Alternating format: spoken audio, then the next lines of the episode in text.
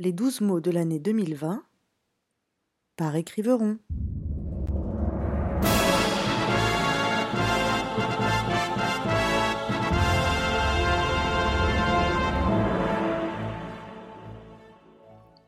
Février.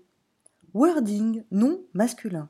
Anglicisme créé à partir du célèbre logiciel de traitement de texte Microsoft Word, synonyme de rédiger. Par extension, Exceling, PowerPointing, Photoshopping, à ne pas confondre avec Lèche Vitrining. À en croire les marketeux et autres communicants 2.0, voire mots de janvier, pour bien écrire en français, il faut faire à la fois du copywriting, du wording, du storytelling, voire mots de juillet, et du branding. Comprenne qui pourra.